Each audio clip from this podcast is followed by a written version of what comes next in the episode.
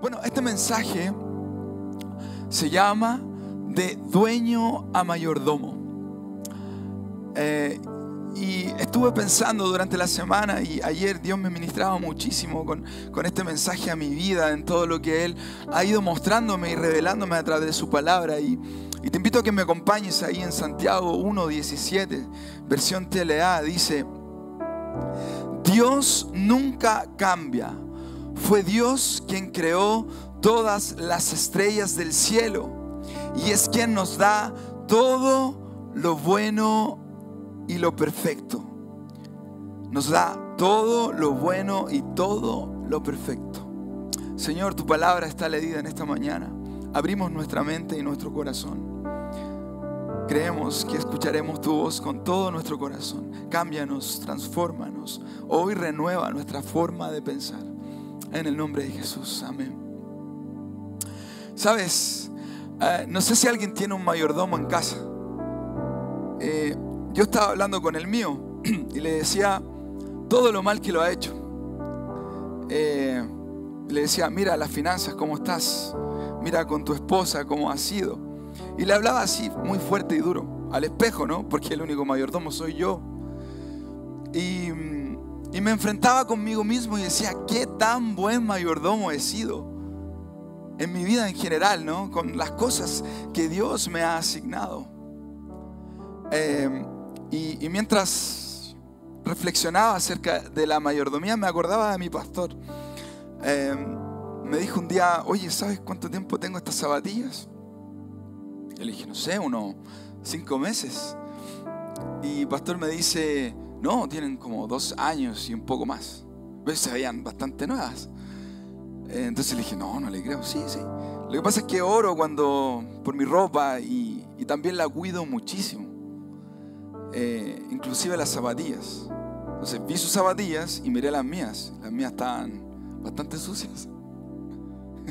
Ese día limpié las zapatillas como nunca antes. Mi esposa está de. Eh, cosas pequeñas. Eh, la palabra de Dios dice, fiel en lo poco y te pondré sobre lo mucho. Eh, tú tienes que decir, bueno, pero ¿qué tienen que ver las zapatillas? Pero es que la verdad es que la mayordomía comienza por ahí. Mira la definición de mayordomía.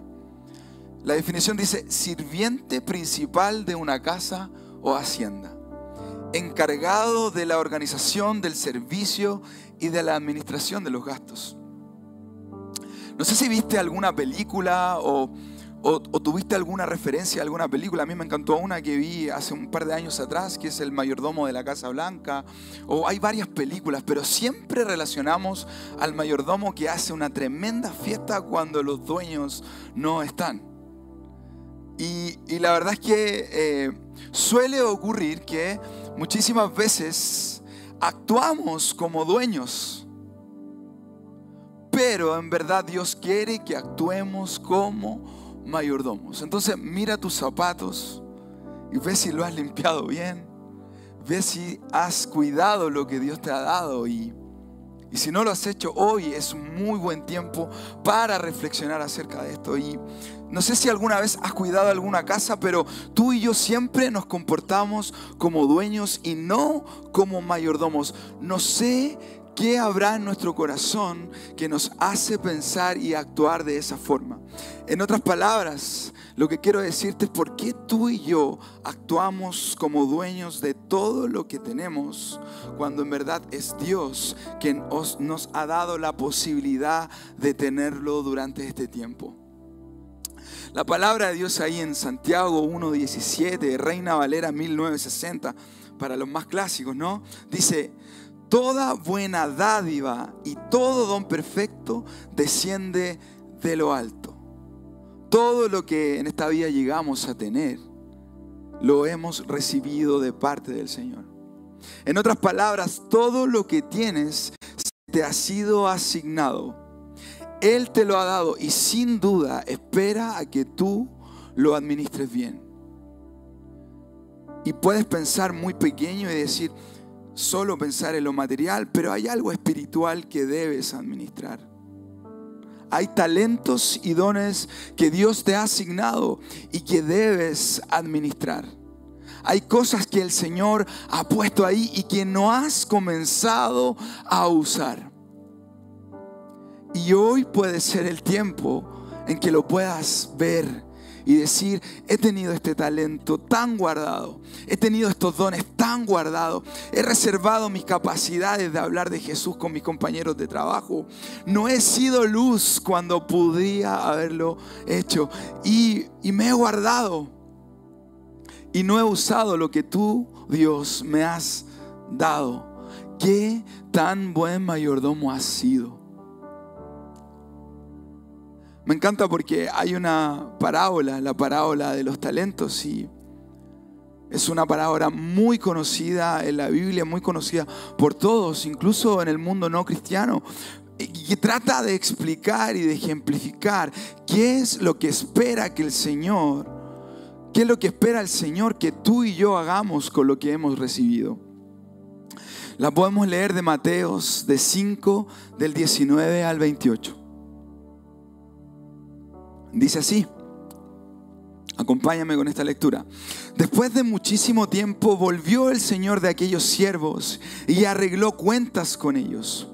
El que había recibido las cinco mil monedas llegó con otras cinco mil. Señor dijo, usted me encargó cinco mil monedas. Mire, he ganado otras cinco mil. El Señor le respondió, hiciste bien siervo buen y fiel. En lo poco has sido fiel, te pondré a cargo de mucho más. Ven a compartir la felicidad de tu Señor. Wow, imagínate el Señor diciéndole al que multiplicó lo que el Señor le había dado. Ven a compartir la felicidad. Has alegrado el corazón de tu Padre. Más adelante dice, llegó también el que recibió dos mil monedas. Señor, informó, usted me encargó dos mil monedas. Mire, he ganado otras dos mil. Su Señor le respondió, hiciste bien, siervo bueno y fiel. Has sido fiel en lo poco, te pondré a cargo de mucho más. Nuevamente, ven a compartir la felicidad de tu Señor. Después llegué yo. Después llegó el que había recibido solo mil monedas. Señor, explicó, yo sabía que usted es un hombre duro que cosecha donde no ha sembrado y recoge donde no ha esparcido. Así que tuve miedo y fui y escondí su dinero en la tierra. Mire, aquí tiene lo que es suyo. Pero su señor le contestó, siervo malo y perezoso Así que sabías que cosecho donde no he sembrado y recojo donde no he esparcido, pues debías haber depositado mi dinero en el banco para que a mi regreso lo hubiese recibido con interés. Como el Señor diciendo, al menos podrías haberte dado la molestia de haberlo puesto en un lugar donde lo supieran usar bien quítenle las mil monedas y dénsela al que tiene las diez mil. Porque a todo el que tiene se le dará más. Y tendrá abundancia. Al que no tiene se le quitará hasta lo que tiene. Wow, el 28 es un versículo ay, que pega tan fuerte para los que están viviendo una mala temporada. Porque pareciera cruel el versículo donde Dios dice que Él le va a asignar más al que tiene más y le quitará todo al que tiene menos, o sea, al que no ha administrado bien lo que Dios le ha asignado. Sé que hay algo que Dios te entregó. Y vamos, mira, aún hay tiempo aún estás respirando. Y me, encanta porque me puedes preguntar en esta mañana, pero Francisco, o sea, llevo trabajo 60 horas semanales, veo poco a mi esposa, eh, Estudié cinco años en la universidad, me vine a otro país, estoy afligido, eh, no alcanzo a llegar a fin de mes, estoy durmiendo en un cuarto muy pequeño, me molesta el ruido de los vehículos al pasar en la noche, casi no logro dormir. He sufrido de insomnio, tengo ansiedad, tengo problemas familiares, personales, no sé cómo sustentar a mi esposa apenas y puedo pagarle el peluquero a mi esposa. Es más, hace dos meses que no se hace las mechas, ¿no?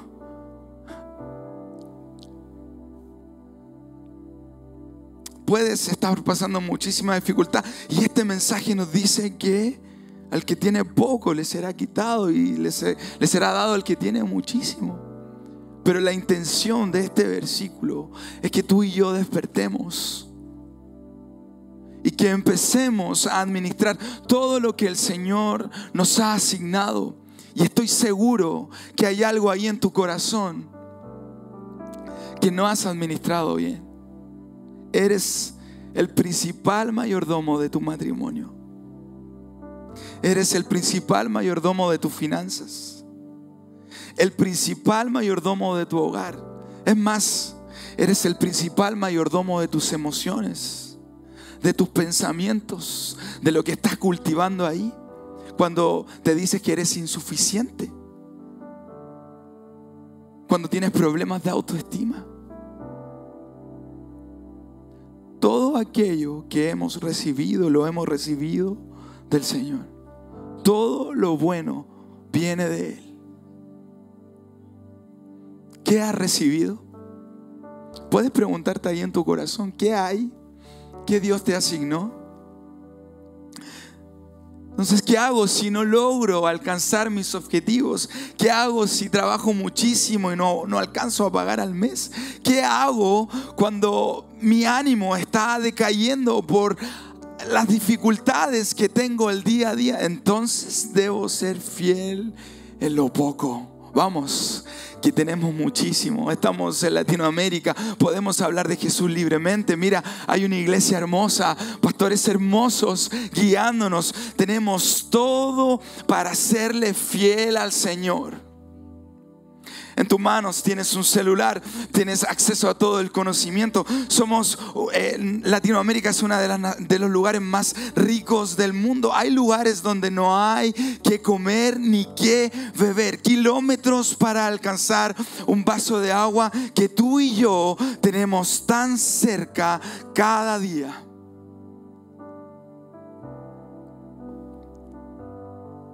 Pero seguimos viendo el pelo en la leche.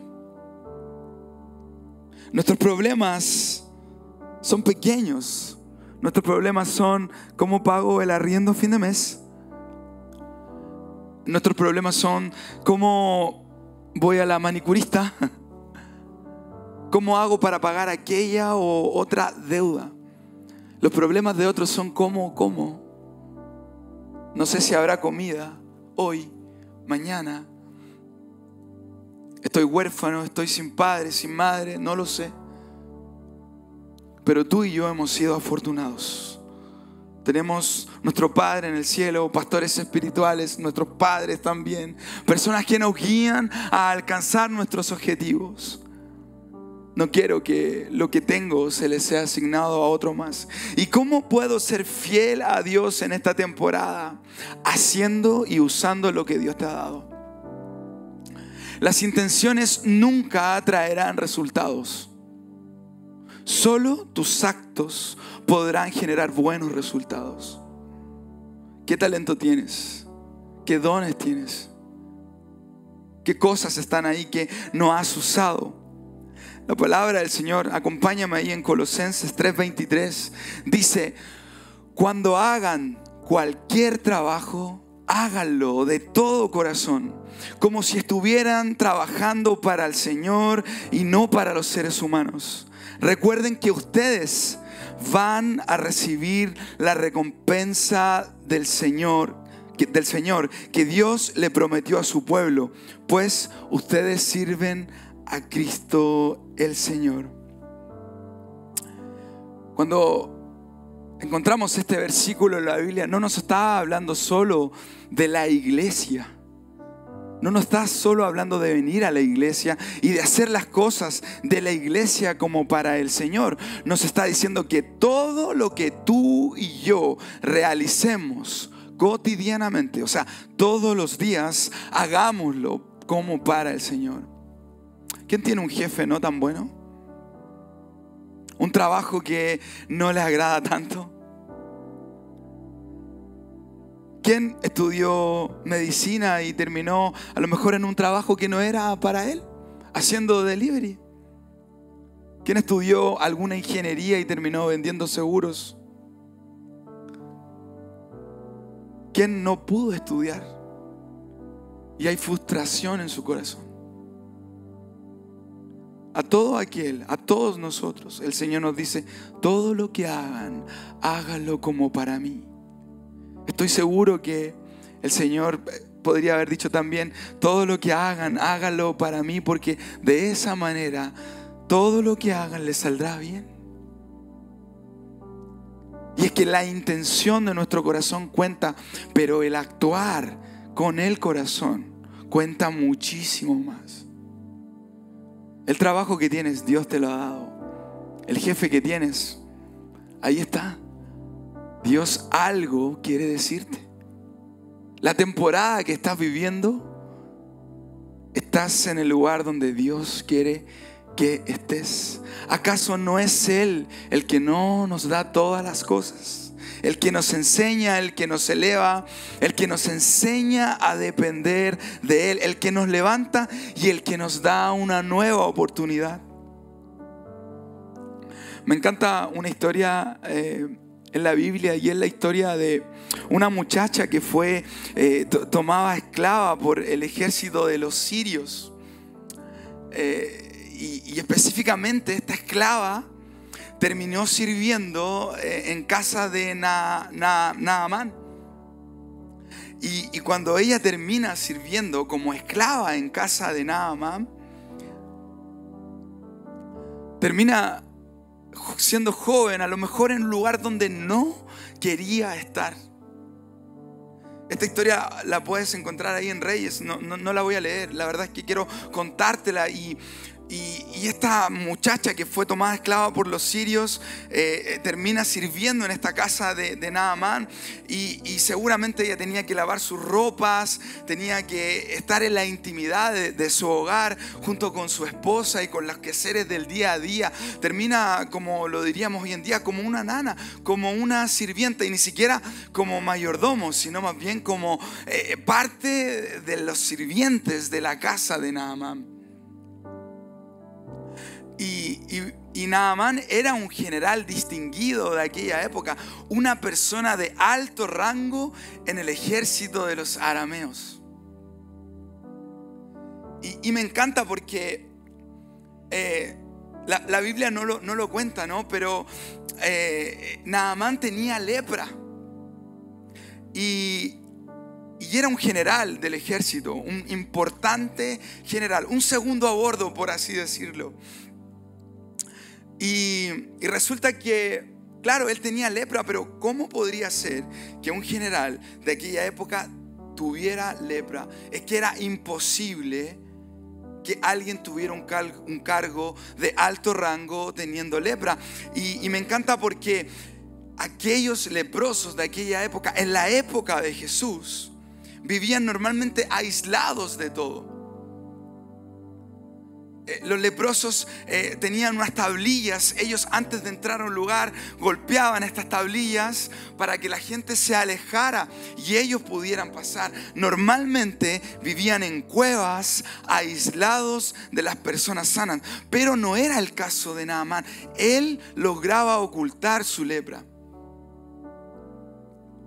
Pero había alguien ahí que tenía un trabajo que no quería tener había alguien ahí que tenía, que era esclava y que estaba en casa como sirviente de, un, de una persona que tenía lepra y había sido tomada por esclava. Y esa persona era esta muchacha. En un momento, en la desesperación de Naamán por su lepra, la muchacha le dice a la esposa de Naamán, ¿sabes? Hay alguien que puede sanar a Naamán. Hay alguien que puede curarlo de su lepra. Entonces, esta muchacha le dice a la esposa de Naamán, ¿sabes? Dile a Naamán que vaya con el profeta. Y, la, historia cuenta que cuando es, llevado con, este profeta ahí en la historia, el profeta le dice, ve y sumérgete en el río siete veces y serás sano. Y la historia cuenta que fue Naamán, se sumergió en el río y fue sanado. Y, me encanta lo que, lo que exclama después Sana, Saamán ahí en Segunda de Reyes 5.17. Después de haber pasado todo esto, el haberse sumergido en el río, él dice, porque este servidor tuyo no volverá a ofrecer holocaustos ni sacrificios a otros dioses, sino al Señor. Esto lo exclama Saamán después de haber sido curado de lepra, de una enfermedad incurable que antiguamente era concebida por temas del pecado. La gente pensaba que te daba lepra porque eras un pecador, eras un excluido de la sociedad. Y él había sido sanado ahí por alguien que estaba en una temporada, créanme, no tan buena por alguien que fue capaz de abrir su boca en aquel lugar y decir, sabes, hay alguien que puede sanarte, sabes, aún yo pudiendo quedarme callada como tu esclava, entonces voy y declaro palabras de vida, palabras de sanidad, te presento a Jesucristo, aún estando siendo esclava. Aún estando en una situación difícil de mi vida. Pero esa mujer tuvo mayordomía con lo que Dios le entregó. Es que la mayordomía no es solo con las cosas materiales. Entonces sé que hay palabras de vida en tu boca para alcanzar a alguien más. Así como lo hizo esta esclava. Este segundo abordo, Naaman, volvió su vida a Cristo a causa de su propia esclava. Y podrás tener un mal jefe, podrás tener una mala temporada, pero hay algo que debes administrar que marcará la diferencia. Hay algo que Dios quiere hacer ahí en tu corazón. Me encanta porque es difícil cuando vemos esta historia porque puedes pensar, estoy en el lugar incorrecto, estudié, no, he alcanzado mis objetivos, me siento tan desdichado, no, no puedo hacer lo que me planteé desde un principio, desde chico, desde pequeño dije que iba a hacer algo, pero no lo alcancé. No llego a fin de mes. Sabes, así como había un plan para esta sirvienta, hay un plan para tu vida. Cuando entendemos que no trabajas para tu jefe y entendemos que trabajamos para el Señor entonces todo comienza a cambiar en tu vida. Tu postura frente a los desafíos personales, profesionales, comienza a tener otra mirada. Tu mirada hacia tu jefe, tu mirada hacia las cosas que ocurren, tu mirada incluso hacia tus enemigos cambia completamente. Hijos de Dios, servidores del cielo, hoy somos mayordomos. ¿Sabes? Casi me despido ese día que me hablé al espejo casi me hago una carta de amonestación y tan defraudado de mis cosas. Hablándome tan sincero a mí mismo y diciéndome todo lo mal que lo he hecho con muchísimas cosas. Y tú sabes, ¿quién de aquí es menos pecador que otro, no? No me mires a mí, por favor, mira al Señor. Él es el que está hablando y con este mensaje habló profundamente a mi vida. Tantas cosas que debemos cambiar y mejorar. Y, y sabes, lo mejor es que hoy, escucha bien esto, lo mejor es que hoy la mesa está servida. Él ha pagado el precio en la cruz por todos tus errores, por haber sido un mal mayordomo, porque quizás ya tienes 30, 40, 50, pero sabes, no importa cómo estamos hoy, lo que importa es cómo saldremos de este lugar. Y, y, sabes, hay una posibilidad más en esta mañana para encontrarnos con Jesús. Y quizás estás recién viniendo a la iglesia o alguien te invitó esta mañana y no tenías idea de que eres un mayordomo. Pensaste que eras el dueño de todo lo que tenías, que las cosas te pertenecían, pero hay hay un dueño. Y si estuviste de fiesta durante todo este tiempo cuidando y disfrutando de todos los placeres que este mundo te entrega, quiero decirte que el dueño acaba de llegar. Y hay que empezar a ordenar todo. Vamos, si estabas en vicios, si estabas en dificultades, si estabas desesperanzado, si estabas complicado con todo, este es el momento de empezar a ordenar todas las cosas que estaban en tu vida y todo aquello que te tenía apartado del Señor. Y yo no sé qué hay ahí que no has administrado bien. En mi caso había muchas cosas que he comenzado a cambiar en mi vida, que sé que el Señor ha, comenzado a restaurar, que sé que el, Señor va a comenzar a elevar en mi vida, pero estoy seguro que si hoy recordamos su muerte, nos sentamos a la mesa con Él, seguro el, el poder del Señor va a descender sobre nuestra vida y tú y yo comenzaremos una nueva temporada.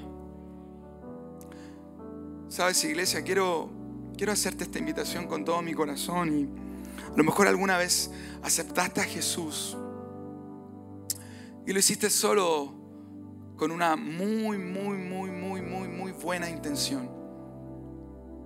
Pero nunca tuviste la actitud, nunca actuaste de verdad. Y, y si estás ahí en tu lugar, puedes cerrar tus ojitos. Tú sabes cómo está tu corazón, tú sabes cómo está tu vida, tú sabes qué áreas ahí están que no has administrado bien. No puedes quedar indiferente a este momento, que nada te distraiga. Quiero hacer esta invitación a aquellos que no han aceptado a Jesús como su Salvador, que no han aceptado a Jesús como el dueño de sus vidas, de sus caminos. Y si hay alguien en este lugar que desea aceptar a Jesús, puede levantar tu mano al cielo. Puedes, iglesia, levantar tu mano al cielo. Veo tu mano. Veo tu mano, veo tu mano, veo tu mano. Wow, vamos a orar, iglesia. ¿Qué te parece si oramos juntos? Señor, gracias por salir a mi encuentro en esta mañana. Señor, gracias porque sé que en ti encuentro refugio y perdón. Me arrepiento de todos mis pecados, de no haber sido el mayordomo que tú esperabas. Señor, por favor, escribe mi nombre en el libro de la vida. Hoy dejo mi vida en el pasado y comienzo una nueva vida en ti. Gracias Señor por esta oportunidad. En el nombre de Jesús. Amén. Iglesia, ¿qué te parece si te pones de pie? Sabes, sé que hay un nuevo tiempo, sé que hay una nueva oportunidad. Eh, no me puedo ir de este lugar sin orar contigo. Eh, sé que hay algo que Dios ha sembrado en tu corazón en esta mañana, que ha cambiado tu forma de pensar. ¿Qué tal si levantas tus manos al cielo conmigo? Vamos con fe ahí en tu lugar y oramos juntos por una nueva mayordomía para nuestras vidas, por ser mejores que antes, porque creo con todo mi corazón que Él nos va a elevar. Señor, gracias. Gracias por esta temporada nueva que estoy viviendo. Sé que estoy donde tú quieres que esté, pero sé que me vas a llevar a un lugar muchísimo mejor. Señor, hoy comienzo una nueva mayordomía en mi hogar, con mi esposa, con mis finanzas, con mis hijos, con mi familia, con mi padre, con mi madre. Señor, hoy comienza una nueva temporada de desborde en mi corazón. Hoy me sentaré a la mesa como tu hijo, quizás pródigo, quizás reencontrándome, pero hoy me sentaré a la mesa contigo, recordaré tu sacrificio en la cruz y creeré con todo mi corazón que tú me has lavado y me has dado una nueva oportunidad. Iglesia, si crees esto, levanta un amén al cielo y canta esta canción con todo tu corazón. Vamos.